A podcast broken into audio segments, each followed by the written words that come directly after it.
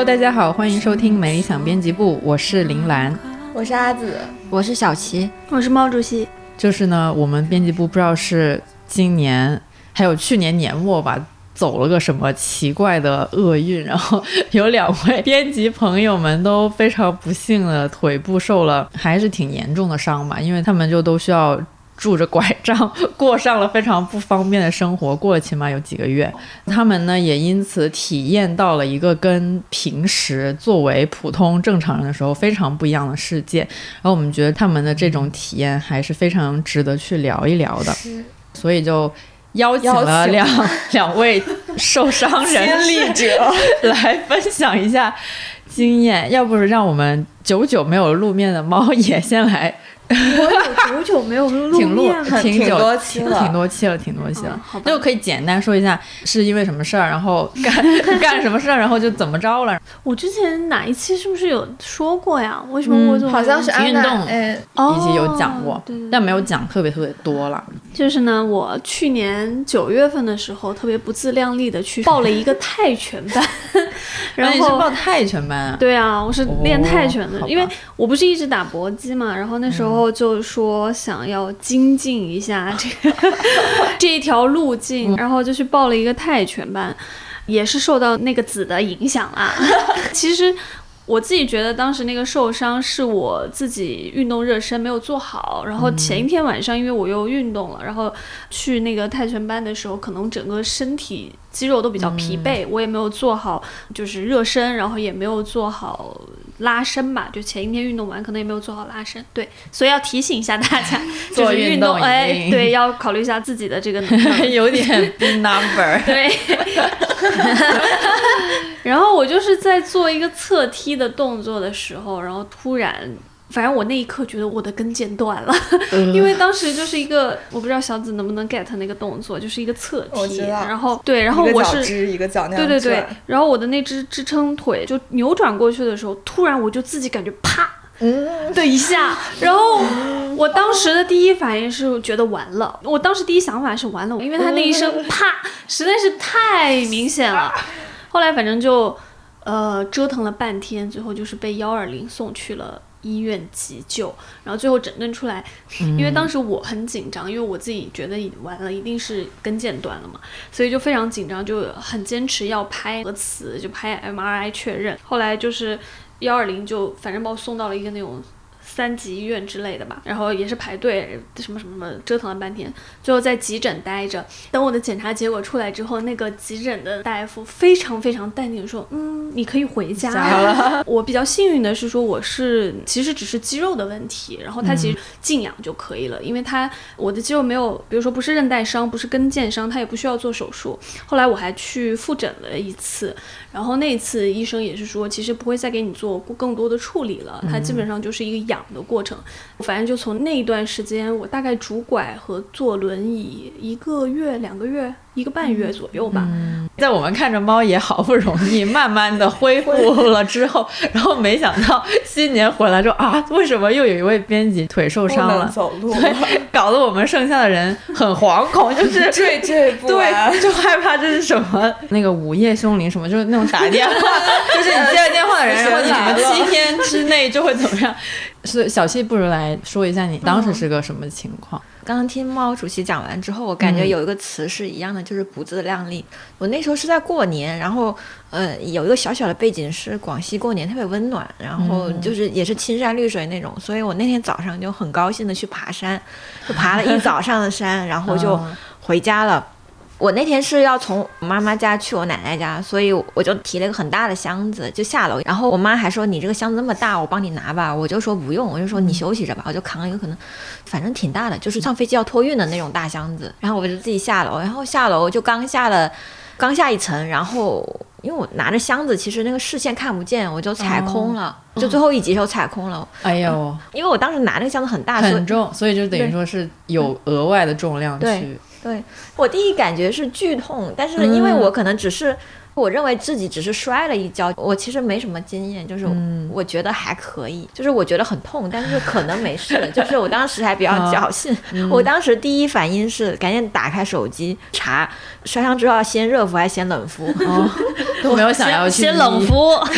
冰敷，对，然后查到了是要冰敷，嗯。然后我还记得挺深刻的一点是，因为我在我妈家刚出来嘛，然后我们家里也没有冰块，可能是因为中老年家里也不会准备这种东西，然后我妈就给了我一块冻猪肉，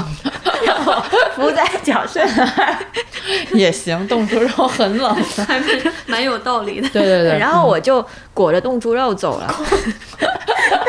走了，太好笑。然后我下午的时候我还出去吃了一碗螺蛳粉，我家是柳，我是柳州人，裹着冻猪肉，对。然后后来，但是才到了晚上的时候，觉得嗯才意识到有点问题。所以你大概行动不便拄拐了多久啊？呃，到现在为止还是要住，因为我家没有嗯电梯，所以上下楼可能还是要帮忙一下，所以可能到现在为止也有差不多三个月了。那其实还挺长的呀。反正我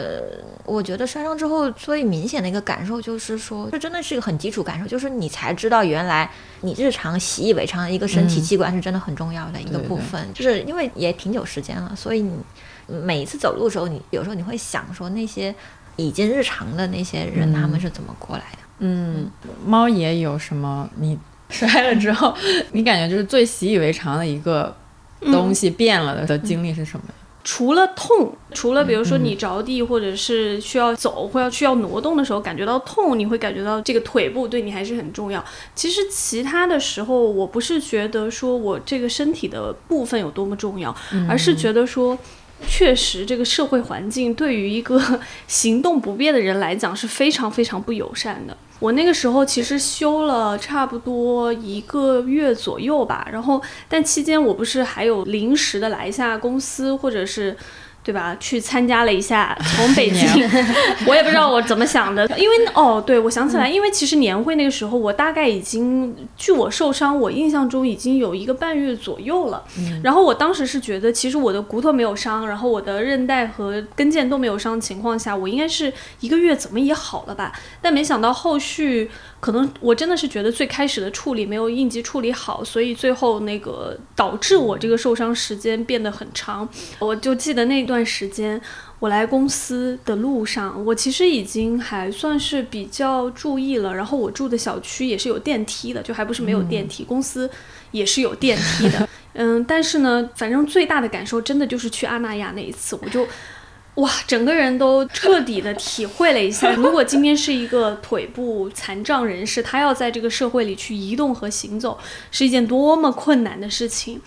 那个时候去阿那亚，因为要坐火车，嗯，因为要赶火车，我那天早上真的是赶火车。你们应该是腿脚不利索还要赶火车，你们是提前一天到，对不对？对对然后我是当天嘛，然后我是当天早上的火车，然后我就记得那一天真的是各种很寸的事情都遇到了一块，因为家属陪我一块儿去的嘛，我要从那个呃进站口，因为他车只能开到一个，我不知道大家有没有看过北京站的那个。设置啊，它是一个巨大的广场，然后那个广场非常大，然后它的进站因为人很多，然后要检查行李安检什么之类的，反正非常复杂吧。但是它比如运营车辆，它只能停在一个，比如说什么东西入口吧，然后它其实离你进站就北边的那个进站口还要步行大概十分钟左右。但如果你是一个正常行动的人呢，你可以跑着去，然后你可能五分钟就能到达那个口。但当时首先我家属他去取票了，然后我说我因为我知道我腿脚不方便，我说那我就先自己慢慢的往里走吧。结果呢，那天下雨，然后北京站的那个广场，我也不知道为什么要用那种大理石，我不知道你们知不知道那种，我不知道那种叫什么地，反正就对对对对对就石头特别光面，然后一下雨之后它会变得更滑。然后我那个拐呢，也不是什么好拐，它的那个橡胶底，因为所有的那个主拐它都是一个橡胶底嘛，然后那个更滑了。对它那个橡胶底，正常来讲应该是要防滑，但是因为我那个有点老化了，可能，然后它就极度的不防滑，然后加上有水，加上那种光面地板，我就在那个北京站的那个大广场上，我就觉得自己特别的悲哀，就是像一个可能。像一片落叶，随时被吹翻。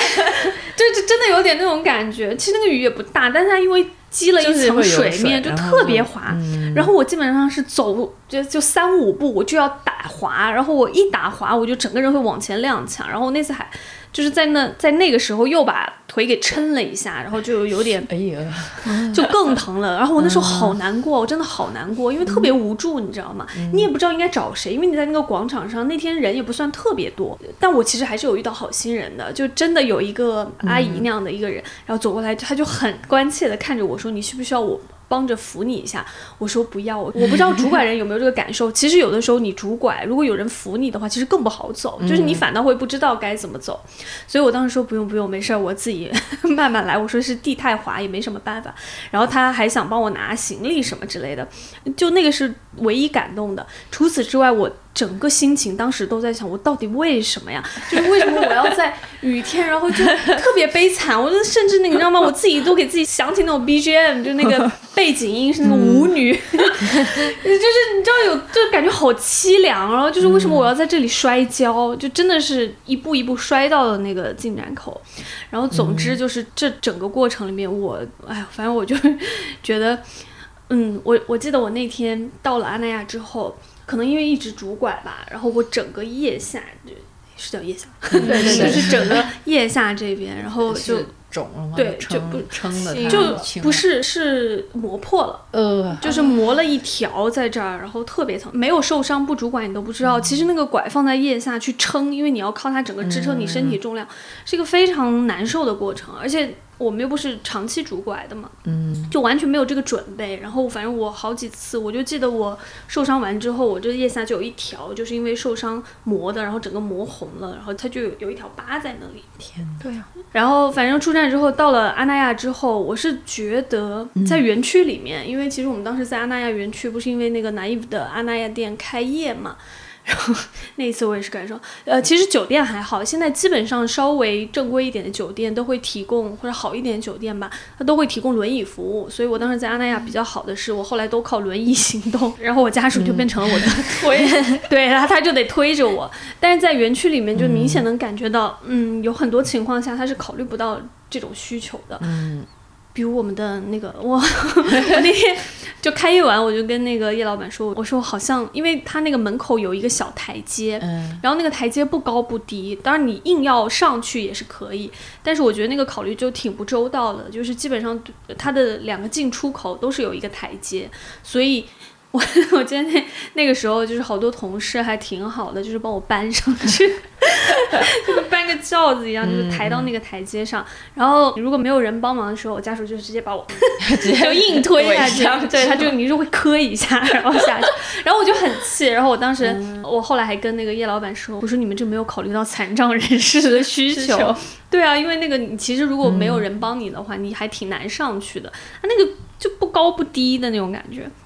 但是呢，阿那亚你会发现它很多其他的那种住宅楼，它是有那个残疾人可以用的，就是那个一个坡就可以上，对，或者是老年人可以用的腿脚不便可以用。我就说为什么 我们南艺的门口没有这个东西？确实，就很多像这种残障。的人会经历的一些不便，就是你没有经历过，或者是你没有看见身边的人经历过，你是完全没有办法想象的。就像这种很小的台阶，对于我们正常的人，或者是没有受伤的人来说的话，就是一个小小的小跨步，你甚至你的脑子可能都不会经过思考。但是如果你一旦失去那个能力之后，你就一下子会发现，这么小的一个台阶其实是一个非常大的障碍。嗯，就而且。就是那种没有别人帮你的话，就根本没有办法去逾越这种小小的距离。B 站有一个视频还挺火的，就是一个叫大橙子好妹妹，她应该这个 UP 主是做了一个轮椅出行的测评。我就是在我们编辑部两位 编辑轮番受伤之后，也是刚好刷到了这个视频，就有在看，也是看到了更多轮椅出行会带来的不便嘛。其实国内有很多的。一些比较大的什么场馆或者一些就是平常我们都会去的一些地方，都是不太具备，或者是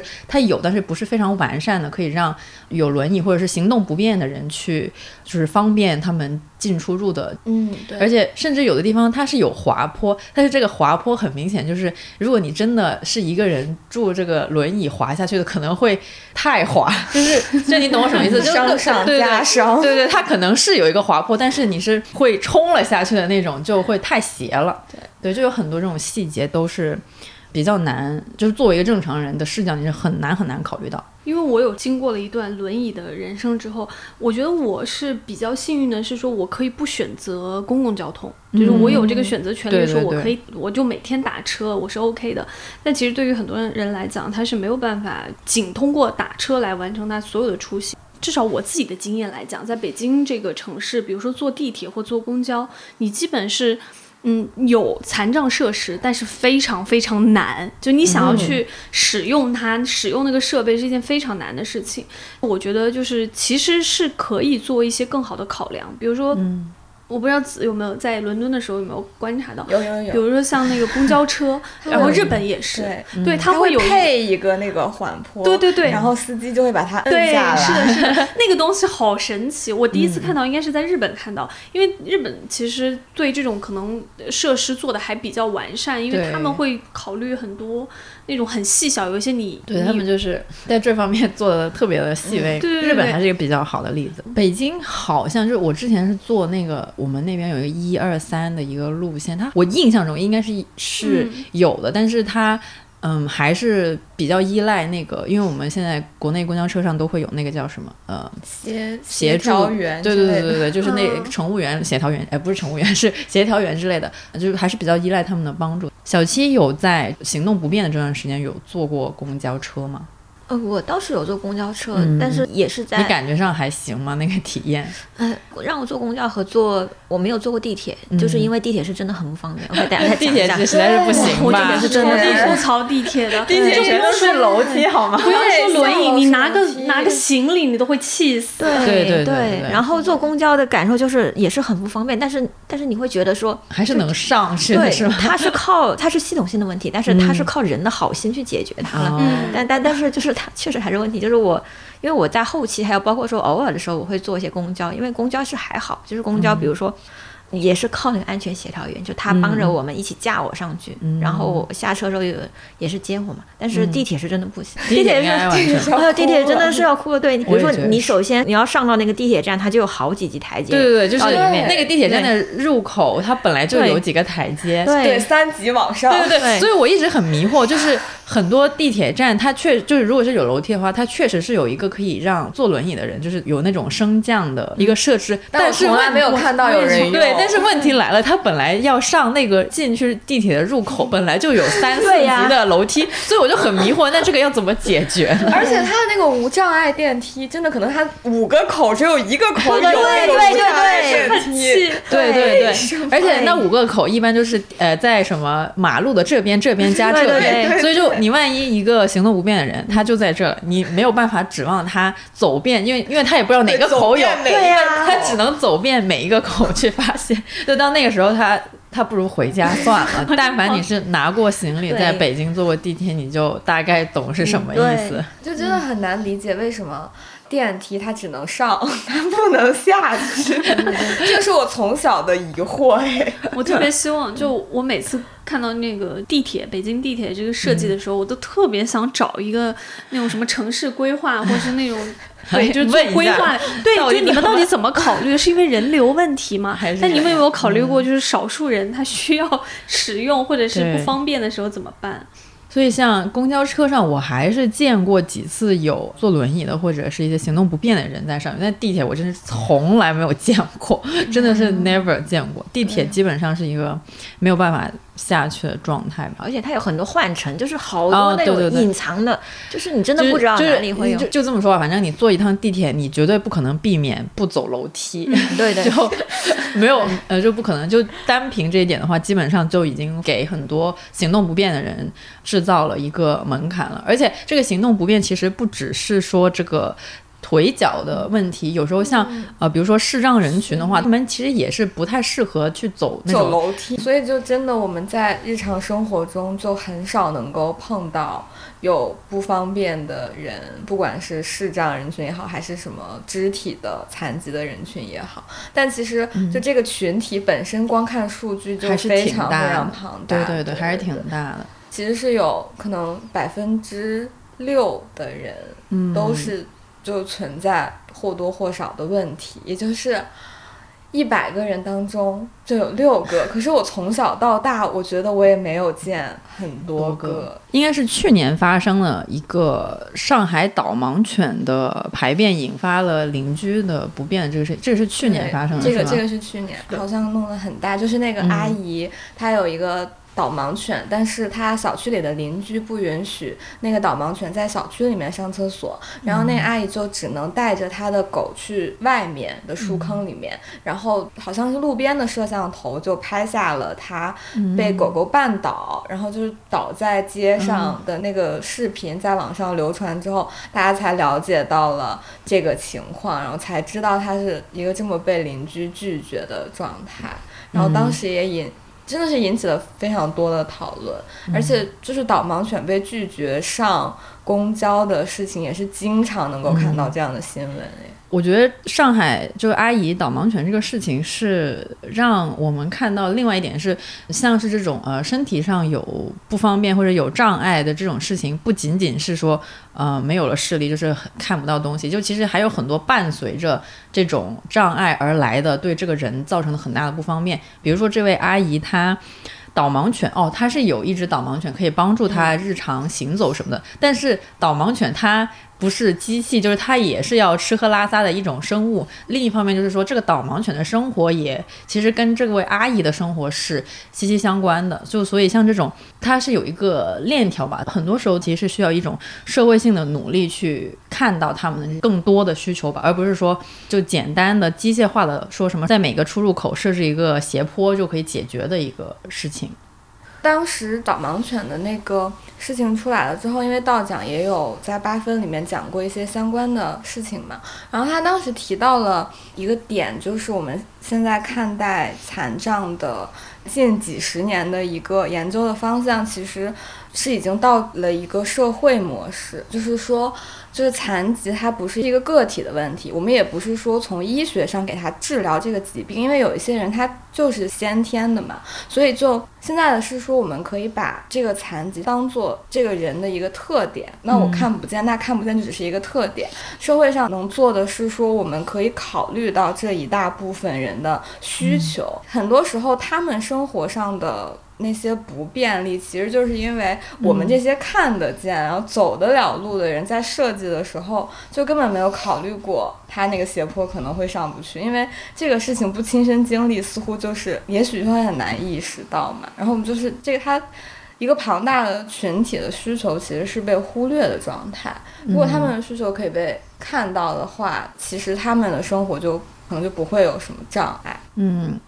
我自己是觉得，就是反正以我的有限的生活经历来看，我真的觉得，就我们目前的这个城市设施来讲的话，其实基本上都是以正常人的为，就正常人的需求为出发点，正常人的他们的，比如说怎么来判断一个东西便利或不便利的，作为它最基本的一个。出发吧，然后就会造成很多。我自己感觉它其实是某种意义上的一种社会性淘汰。我自己每天上下班，我是非常非常少看见所谓的残障人士的。比如说，无论是呃视障，或者是比如说腿脚啊、行动啊这种肢体残障，我基本上没有见到了。我记得好像我小时候可能在城市里生活，还感觉好像还看得多一点，因为那个时候没有做什么所谓的。叫什么城市清理？然后呢，其实有的时候会有一些，比如说街边啊什么的，你会看到就是类似这样的。但现在的话，因为它过于强调城市整体的，哎呀，那应该叫什么？就是规划性吧。就是它有很多，呃，你比如说我们现在看到这种人行道啊或者什么，即便它有所谓的盲道，但是你也会很少发现有盲人在上面行走。然后像那种盲道，都感觉变成了一个。就是很可笑的，经常会有一些莫名其妙的一些设计吧，比如说，呃，盲道之间穿插着井盖。当我们是以一个比较远的身份去看这些视频也好，或者去发现、了解到这些残障人士的生活也好，你会不自觉地冒出一种很同情的心理。但是呢，当这个事情离你很近的时候，我自己感觉啊，就对于现在来讲的话，很多人他可能。就是所谓的这种意识和观念上，他不太会有那种包容的意识，他会觉得你影响到我的生活了。就比如说像那个导盲犬的事情发生的时候，我记得其实当时是有争议的，不是当从我们的角度会觉得说，你为什么不能就一个小区的人为什么不能宽容一点呢？人家是一个视障人士，然后呢，导盲犬是训练有素的。但是我记得后来。各个讨论平台其实有很多不一样的声音，比如说有的人他会觉得说，嗯，那是因为你没有生活在这个小区。如果这只狗狗它，比如说一直在那个呃什么固定的点撒尿的话，是会有尿骚味儿的，大概是这个意思吧。嗯，所以我自己是想起那个，因为正好看那个罗翔的那本书，就《法治的细节》，它里面讲到了提到了那个斯蒂芬的一本书叫《自由、平等、博爱》。嗯，然后。这也是罗翔老师一直很爱讲的一个观点，就是我们很多时候会去爱抽象的人，而不爱具体的人。然后他就提了一个斯蒂芬观点，我觉得讲的还挺能让人反思的。就比如说今天我们去关怀某一个群体的时候，其实我们自己共情的是一个很抽象的概念。嗯。但是呢，我记得那句话说的特别好，他说那个因为爱抽象的人是什么可以。任由你自己的想象的，但是当爱具体的人的话，是一件很麻烦的事情，就是尤其是对于很多人来讲，因为你要去关爱一个具体的人的时候，你会发现你要付出巨大的精力和时间成本。嗯，你比如说，就他会确实的给你带来确实的麻烦。对，就这个时候就很考验你能不能够去包容或者是处理这个麻烦。对，然后就比如说像我们如果要。从残障人士的角度去考虑的话，其实你要付出更多的一些成本，甚至是代价吧。就包括在城市设施上，我们现在城市设施肯定基本上是以正常人来作为最基础的一个考量嘛。但是其实你如果要为残障人士去设定的话，比如说像我们刚刚吐槽的那个地铁，它就必须要增加更多的一个呃，比如说电梯。或是这种呃上下行的一个便利的措施，它其实就是一个成本的增加。但是我其实更多想的问题是说，为什么今天我们需要去关注这样的所谓的少数人吧，或者说去关注一些可能有特殊需求的一些群体？就是很多时候我们会用一个。在我看来啊，就比如说那个刚才小紫提的道长的那期八分里面，他其实有讲到说，为什么我们需要去关注这样的人，是因为有一天我们都可能变成那个被淘汰的人，就是变成那个少数人。那我自己其实会对这样的想法有一点点的保留，是觉得说他有一点点功利主义。嗯。就是他，我懂，我懂，我懂这个点。对，这个是让我比较话是可以这么说，这其实是一个最话术，我觉得。应该是说是最快的，能够让让所有人共情到，对，让所有人共情到，就是你有一天也可能会变得需要别人的帮助哦，就这个变老的，呃，对对对，这是一个最快速的让所有人都能 get 到，哎呀，那我可能就是为了我自己着想，我也得帮别人。就其实这个是确实是像猫爷所说，有一点点 功利的这么一个劝人从善的一个话，嗯。嗯，包括像我刚刚说的，就是那个罗翔那本书里面，就法治的细节里面也提到，就是很多时候，其实我们去做出一些对他人的关爱，或者劝说别人去做出一些对他人的关爱的时候，其实很多时候都是出于一种功利主义的考虑，觉得一是假定啊，有一天你也可能会变成这样的人啊，然后你也会被社会淘汰，或者被现在的社会机制所淘汰等等。但是后来我其实是想的说，我们有没有可能从不是说做出这样的一个假定，就是像一个保险式的假定，说一是因为我有一天也会变成那样，所以我才需要去关怀其他的人。呃，然后就想到了一个可能不是很恰当的例子啊，但是我是这么来说服自己的，就是今天我在微博上。我也转发了，就是一个很可爱、很可爱的事情。呃，因为上海现在不是整体都被封控嘛，然后有很多那种街边的店面，它都是要封锁起来。然后可能，呃，像有一些店主，他根本没有考虑到自己在店里饲养的小宠物可能会面临就是长期没有食物、水，然后也没有人照顾它的一个境地吧。但今天看到一个很可爱的，呃，微博，是一个人。发了一条微博，然后说那个叉叉叉路的打印店的店主你好，不知道你能不能看到，但是想告诉你一声，你的小猫被照顾得很好。我当时看到那条微博的时候的第一个反应是那种，就是很暖心，就是那一刻你觉得是一种很本能的，觉得一个很温柔的事情发生了，然后你觉得这个世界还是有值得留恋的一点点的地方的。反正给我的一个感受是说，其实某种程度上嘛，你可以把这只小猫看成是一个需要帮助的，然后相对来讲是一个比较弱势的一个群体。那好心人在帮助它的时候，他的第一个想法肯定不会觉得说我有一天会变 变成这只猫，对，需要被投喂。对，说不会觉得说我是要变成这个猫的一个状态吧？但是它就是出于对一个生命很基本的一种关怀吧。就当你看到一一个生命它在遭受一些。不平等的待遇，或者他受到了一些困难，然后他在一个不好的一个境地之中的时候，其实你会，反正我自己觉得，就是你作为一个人，你是会下意识的觉得说，既然我今天有这个，就力所能及吧，我还是想要去帮助他一下的。我觉得。我自己感觉，作为人一个很本能的良知吧。嗯，我理解这个，但这个是人对人哎。如果是说我们需要的是推动整个社会的建设，那我现在就是要在这个地铁里面 修一个电梯，你就没有办法只仅仅是凭借人对人的关怀来完成这个事吧？你就你意思是说，需要更多的资源来完成这个事儿吗？对，就是可能是需要一大群人，大家都去这样想，然后达成一个共识。但那个期间，人本能的关怀，它就可能不足以构成一个非常强有力的共识。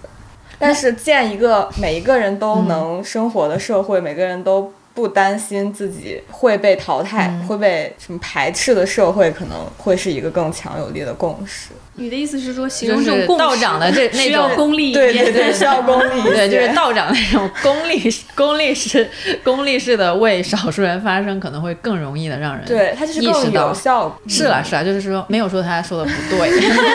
没有说他说的不对，只是想要提出一种更 什么一样的说法而已。小溪刚才是想要说什么？哦，我其实想接着毛主席说，其实我一个很深的感受，也就是像刚刚毛主席说，就是其实当大家在面对你的时候，大家真的还是会自发去为你做一些事情，就是你能够很深刻的感受到人性中他，因为记得好像就当时我在看《生活与命运》的时候，他就讲，他就说，就人性中总是有点种子，你会希望变好，所以我其实一路上得到过很多帮助，然后我只有一次，就是我在坐公交的时候，因为我要。因为北京公交上下车要刷卡嘛，对对。然后有一次我就求助了一位有一位人士，我想请他帮我刷一下，然后有位人士。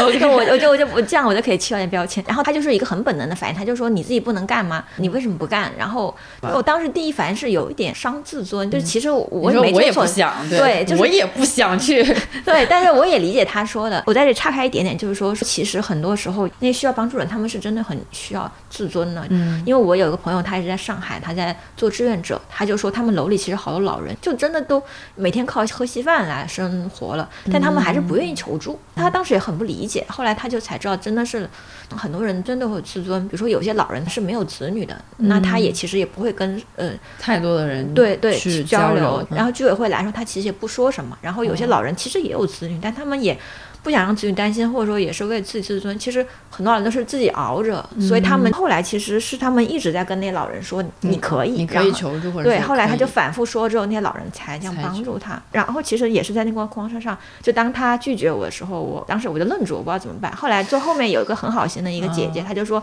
没关系，我帮你刷。”她说：“这不都有不方便时候嘛。”然后我就觉得她一下帮我解围了。其实也不是什么大事，但是就让我还挺感触，就是就是还是有好人，对，还是好人，还是好。确实还是有好人，难道不是想说为什么那个人要这样？就是我当时是也是有一个很伤心的一个经历，我已经是打车出行或者是打车上下班了，但有一天因为我拄拐嘛，但是那个拐其实它有的时候就放车里会不方便。然后我有一次呢打车回家的时候，我下车的时候，可能那个司机呢就我感觉他像他们这种可能很多时候是不愿意去载一个。残障人士的，因为我在下车的时候，他的第一反应不是，大部分司机还是好的，但那天我遇到那个司机，他就是跟我说了一句话，我觉得那句话听起来不痛不痒，但其实我自己是觉得说何必呢？他说的是下车小心不要碰到我的车门，他就说你的那个拐不要碰到我的车门，嗯，然后其实这句话你倒也没什么问题，但是当时听那一刻听的时候是会有一点伤心的，肯定很伤心，你就会。我也不想像变成现在而且你的车门到底有多金贵？对，而且就是你磕一下能怎么样？然后我还没有下车呢，我也还开的是 玛莎拉蒂吗？还是兰博基尼？所以我当时下车的时候，我就自我。我其实有点愣住，因为我从来没有听到这样的话过。然后我当时有点愣，然后等到我下车之后，我才突然反应过来，这件事情其实还蛮令人伤心的。我只需要度过一小段这样的一个时光，我还是能恢复正常。我不知道很多其他的那种残障人士，他在如果是一种终身的，对他需要遭受多少次这样的一个。就小小的伤害吧，我觉得，就这种小小伤害，可能普通人听了会觉得这有什么啊？就是人家可能就是比较 care 自己的车，但是如果你每长期性的日常都在听到这种声音的话，其实我我自己觉得，一方面是很难过，还有一方面，这确实是会有一种自尊心受伤的一个伤害。对，就本来我身体上就有。残障了，然后我还要遭受到这样的一个待遇，我就觉得还挺难过。就刚才提到的那个 UP 主的轮椅出行测评视频，它里面也有他。带着轮椅，但拒绝被进入的时候，嗯，就是保安会指着说：“你看，我们这个规定说了，轮椅和婴儿车要存放在门口。我都坐轮椅了，我是有力气去看吗？就是好像是美术馆吧？对对对，我看到了。但他怎么？他就是一直跟那个保安在交涉，说这个不合理什么什么。但是保安就说，应该是对，保安就只能根据规则行事。就是他这个也其实挺莫名其妙，就是我都坐轮椅，我还怎么 我我是要。车也到地上，我可以抱着，那人怎么办？那我就坐，我把轮椅存放到一边，然后我坐在地上爬进去吗？真的很难理解。他们还有考虑说，是不是当天人流多，然后她的男朋友是一个正常行动的人，就还进去看了看，没有就进去看看，发现并没有很多人，轮椅也是完全推得开的一个状况，就是他们其实已经考虑到了一个最。好，最理想的状况，但还是被拒之门外了。是，嗯，对我刚才其实也是跟着毛主席说的那个，就是为推动大家更多的去关注少数人的权益这个事情，我也是觉得，除了一个功利一点，没有说这个不好的意思，但是除了一个功利一点的这个思考方式，另外一点呢，可能真的就是想要说，他也是跟你一样，都是人，人家生出来没有一个人是想要愿意变得变成一个有障。障碍或者是有身体不便的地方，就所有人都是想要开开心心、蹦蹦跳跳的去生活、去活动的。那他们想要变成这样，不是他们的错。那么就是当有跟你同类的人，他们因为一些就简单的说一些厄运或者是一些意外而变成了。这样的话，我觉得就当个好人的话，你还是会有一些很基本的同情心和一些同理心嘛，都不要说同情，就是同理心，就是不要把人家的痛苦看成一种理所当然。矫情，对，不要看成一种矫情或者是一种呃对你生活造成的麻烦，因为其实我们需要多考虑这些事情，是因为我们其实已经很习惯，就作为行动最方便的一批人，是很习惯的生活在一个很讲效率的社会，而且现在很多这种互联网。产品它 design 出来就是为了加快你去完成你需要生活的那些事情的那个速度，比如说外卖也好，这个快递也好，这那的，然后又有车又有所有的东西，其实都是 designed for 一个很高的效率的，所以就在这种情况下就比较容易，比如说有一个人突然跟你说。哎，你能不能帮我拿一下外卖什么的？我这不不太方便之类。就一旦你的那个效率被打断了，其实是比较容易想说你怎么这样，比较容易的去忘记了。其实你可能最开始作为一个好人的时候，你是最先会有一个同理心，想说哦，他不太方便，那我既然我可以帮他一把的话，我为什么不能？我觉得是有这方面的一个观念在的吧。嗯嗯。因为我很担心那种功利式的考量，当然，就像小紫说的，对于比如说推动更多人去达成一个共识，它是有比较有效有效的。但是呢，我其实还。我是觉得说，如果只寄托于，比如说用这种更功利的方式告诉他说，有一天你有可能变成弱势人群哦，或者变成少数人哦，我觉得对于一些很自信的男人来讲，他可能并不会，就是他会觉得我我可能不会，我就算变老了，那我也是那个有钱对，我也是那个啊有能力的老人，专车出城出行的老人，对，所以他也不一定就是 可能像我们想象中的觉得说他是更有效，但他确实作为一种话术来讲的话，他是更容易戳动人或打动人嘛。但是我还是更希望说，能够推动的是一种更本能的一些下意识，无论从教育上来讲，还是从整体的去唤起人的那种本能的关怀来讲，我会觉得那个会更，这个才是治根的东西。对，就是反正我自己是觉得，我从小到大的教育里面都是接受的，都是那种说，当你看到比你弱，或者说看到有人有困难的时候，你应该去帮一把。所以我现在会觉得这是我的一个义务，而不是说觉得说有一天我也会变成那样，所以我才要去这么做，而是确实就从内心，就像一个观念的植入一样，我是很本能的觉得说，我今天既然能够帮他一下，我为什么不去帮一下呢？就是我不期待这个结果会给我带来什么福报吧？对，就是只是说我很，就像我下意识的觉得这是我应该做的事情一样，我可能会更觉得那样是更长久的一个对，可能相对来讲吧。还有一点是觉得说，其实我们刚才讲的大部分都是说，做一个普通人，大家生活在这个社会里啊，如果我们看到了身边有一个，比如说行动不便或者残障人士，我们可以怎么去帮一下？但是我觉得小紫说的那个点，其实更多的我们其实是应该去督促设计者，这个城市的设计者，或者是整个那些可以做的制度，对，就是那个在制造这些设施的顶端的那些人，就是那种计划层的人，嗯，对对，他们。我觉得像那个，就是比如说，尤其是设施啊，还有包括一些嗯，对于残障人士的一些生活用品之类的，对对对对对，我觉得其实是需要可能计划的人来考虑的。同时，其实有很多商业品牌现在都在做类似的事情，就像有很多大的那种品牌或公司，他们其实都有在推动所谓的这些什么助残的一些措施吧。像现在很多很多的企业，它其实是下意识的会去做一些这种，比如说像在招聘上面。他会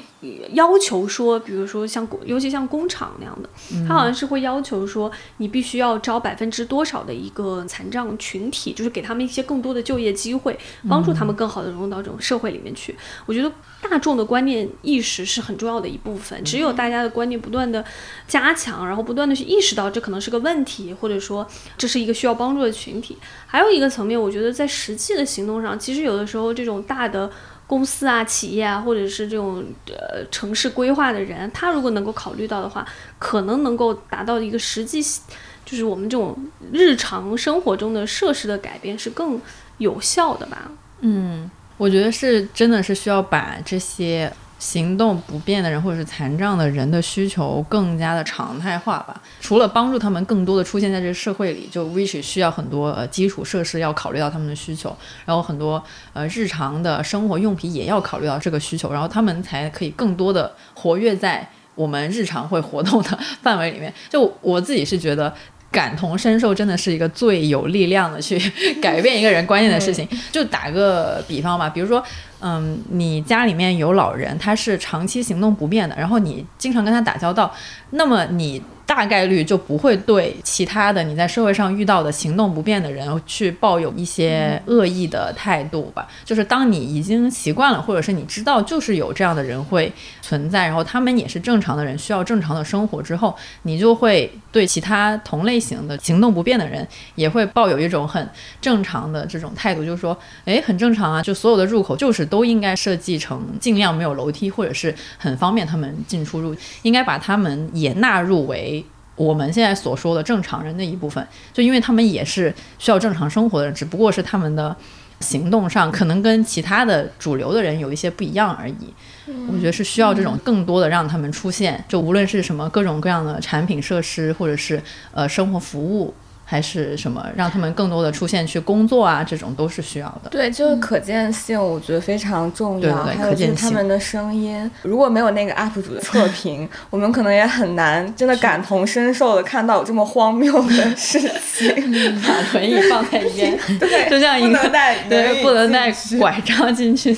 对这种就很神奇。还有就是各种人的发声。我最早一次开始去想残疾这个问题，就是好像很早很早一期奇葩大会，一七年、一八年、一七年，非常非常早。然后当时是有一个盲人，他叫蔡聪，他就是上去发表了一下他作为一个视障人群的一些感受。我真的，我当时被他那段演讲，可能我 小紫最近经常哭，频频落泪。我当时是真的，就是完全被他讲哭，然后就是打打开了一个我自己的新的观念，就是说他当时他的那个主观点就是这个世界上不应该有残疾人，他就是说，因为他是十岁的时候眼睛开始出现问题，因为生病什么之类的，然后他说他当时身边的人都觉得他完蛋了，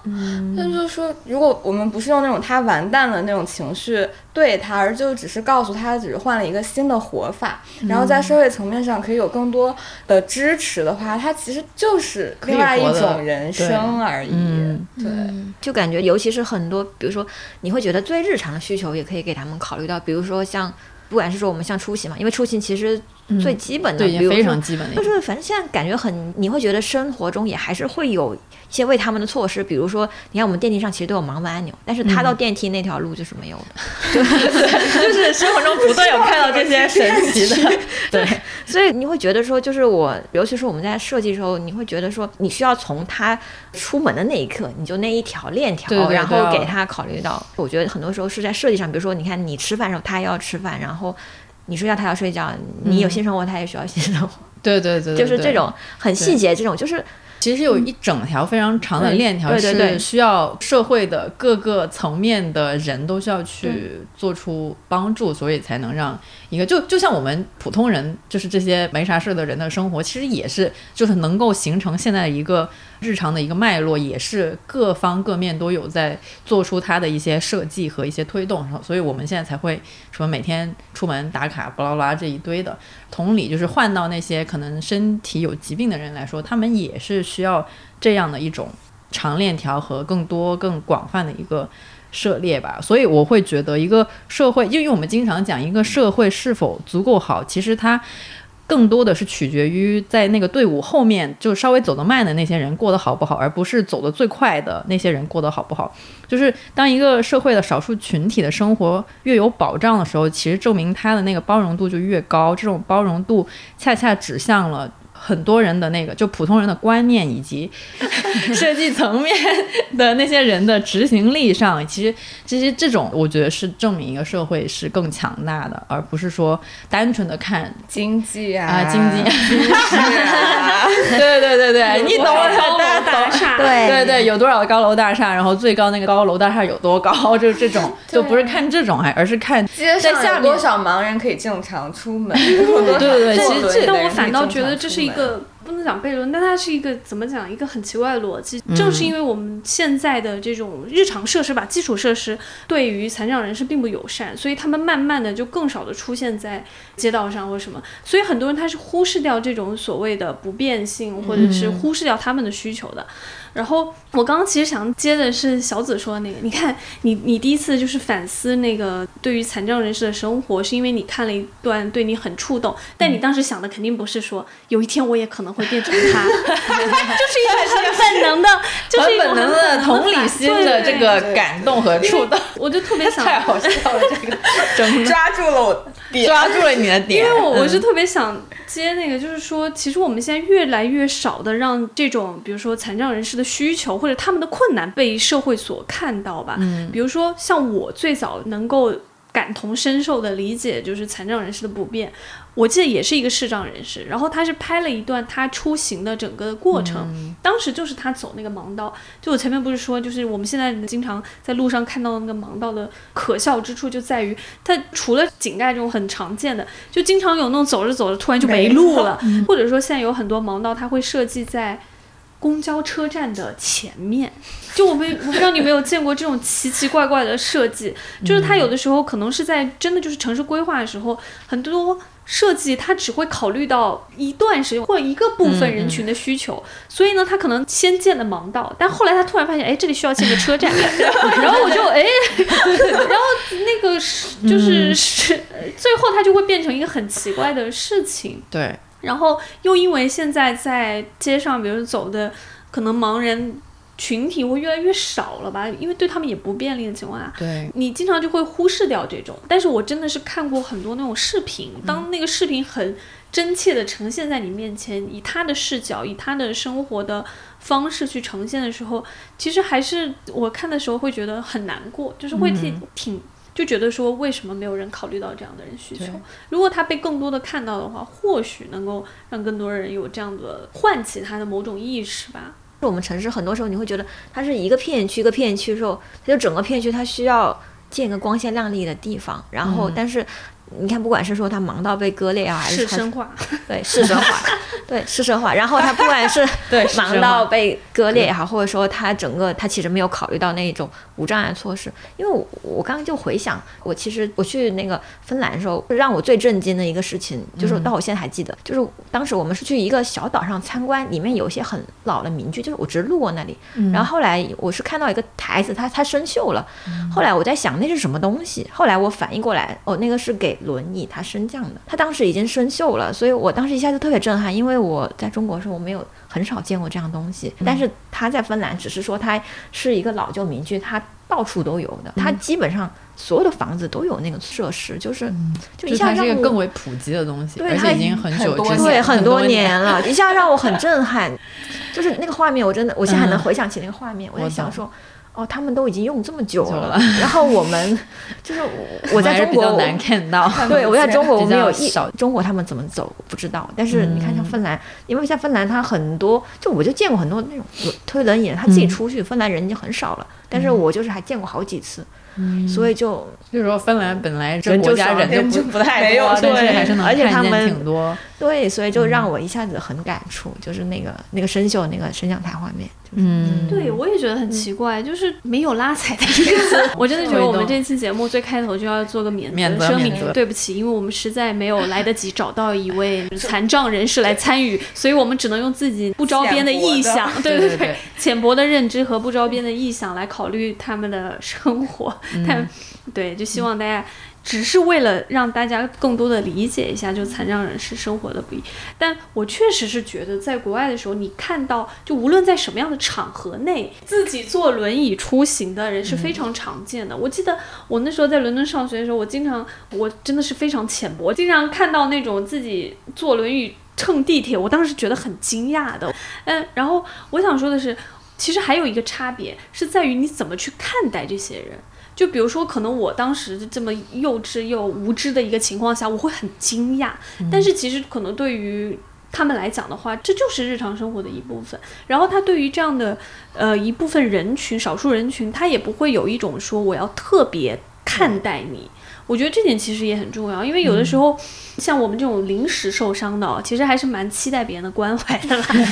但是，只要对于那种比如先天性的，他长期生活在这样的日常中，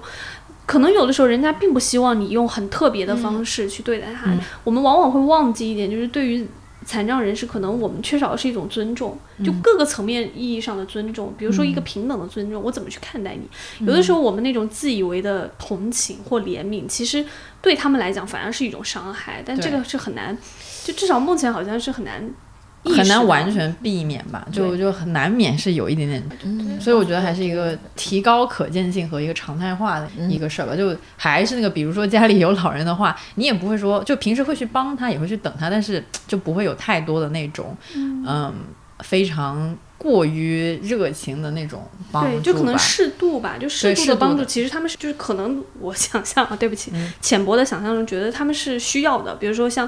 如果你比如说像小七这种情况，那个公交车能够降下来 一点点，可能就是对他来讲就是一种比较好的关怀。嗯但是可能就是适度，就是然后。我记得我当时拄拐的时候，还有一个很大感受，就是我很怕别人用一种很奇异的眼光看我。嗯那个时候我会很尴尬，就在公司其实都还好，因为大家都 确实，对对，然后但是我我就说嘛，我那个时候去车站的时候，我进站的时候，我一直摔。其实我当时内心里会有另一种，除了觉得自己很悲哀，就很难过之外，我其实非常害怕别人会怎么看我。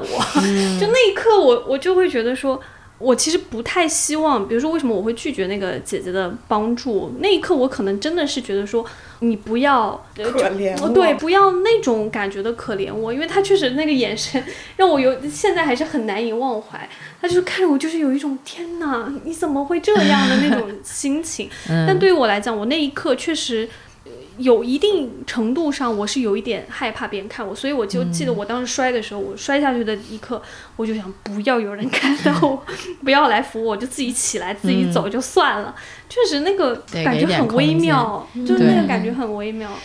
我也在路上碰过，就是我拄着拐路上走，然后就有一对父子走过，然后他们就只是一直在盯着我，确实是让我觉得挺那啥的。对，我也觉得就本来这种时候人都会敏感一点嘛，相对来说。所以我还挺认可小紫说那个，就是他们只是换种活法而已。尤其是我自己受伤之后，我有时候觉得人适应力还挺强的，不是说残疾人生活的。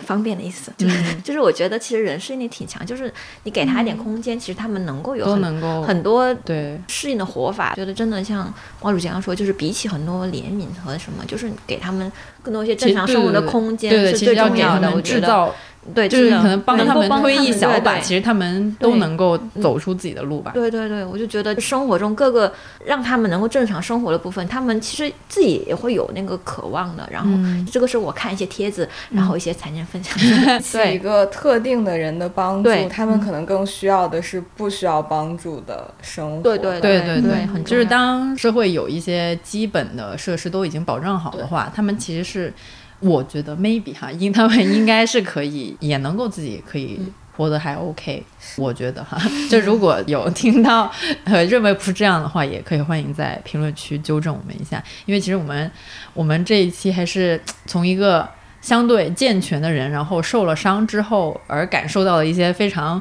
小的一角来聊这个。残障人士的生活可能需要一些怎么样的改变吧，所以可能还是会有很多说的不太对，或者是比较片面的地方。对对对，希望大家也可以给我们补充一下。其实今天说了这么多呢，我是觉得，当健全的人的生活已经这么便利的时候，就说明其实我们是有充分的力量去帮助那些真正需要帮助的人群的。就比如最近我们编辑部点外卖的时候，就经常会收到是聋哑人骑手来给我们送这个外卖，就其实也证明了是相关平台有在。呃，为他们开发一些帮助他们能够跟客户交流的那种功能，然后也是帮助他们可以呃工作嘛。我觉得这就是一个还蛮好的现象。其实我们的社会是需要一些呃有能力的企业去牵头做出一些实际的改变吧，让少数群体更多的参与社会。其实除了工作以外，还有像我们刚才说的，就是要正视，对对对，就是要看到他们日常生活的需求。就像小七刚才说了，就是我们正常人要吃饭、睡觉、上厕所。呃，出行，然后有性生活什么的，像他们残障人群或者是少数人群，他们一样有这样的需求。所以，当我们聚焦到更细微的生活的时候，会发现，就对于他们来说，其实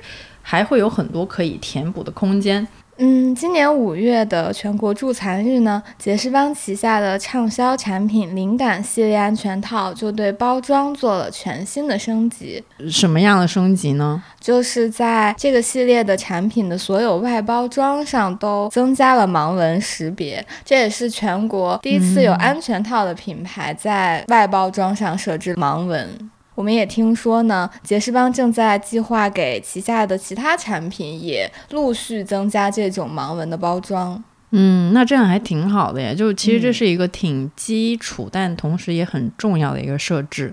视障人群的性生活其实是一个。比较少人在关注的生活需求领域吧，所以其实还挺高兴杰士邦这次关注到了这一点，然后还率先在自己最畅销的产品线上做出这么一个工艺升级，将少数人的需求也考虑了进来，让灵感系列安全套可以服务到更广泛的人群。嗯，希望这种有责任感的企业态度可以通过就是这样慢慢的做一些小小的改变，一点一点的传递出去吧。是的呀。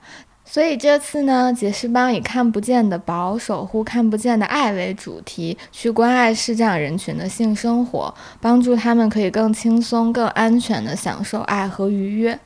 如果你对盲文新包装的杰士邦灵感产品感兴趣的话呢，可以在杰士邦天猫官方旗舰店和阿里健康大药房买到。今天聊了很多，可能会有一些稍微片面一点的地方，但是呢，我觉得有。一个共识，就是营造一个少数群体能舒适生活的环境，它不是一件一蹴而就的事，其中就涉及到一个漫长而且复杂的链条吧。就我们前面说到的一些，都是一些大企业的社会责任。那作为我们个体来说呢，就也可以从一些日常的小的细节做起啊，比如说不要占用盲道啊，和残障人群打交道的时候可以多一点耐心。一个更好的世界需要每个人的改变。以前有一句很著名的名言，就是说，任何的困难除以十三亿就是。小困难，任何的爱心乘以十三亿就是大爱心。我好像擅自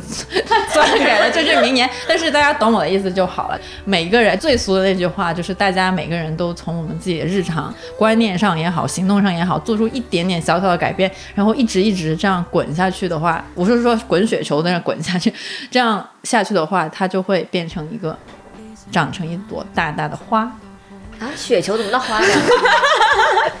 换了一个季节，从冬天滚到春天。就这样吧，就这样，大家懂我的意思就好了。谢谢大家。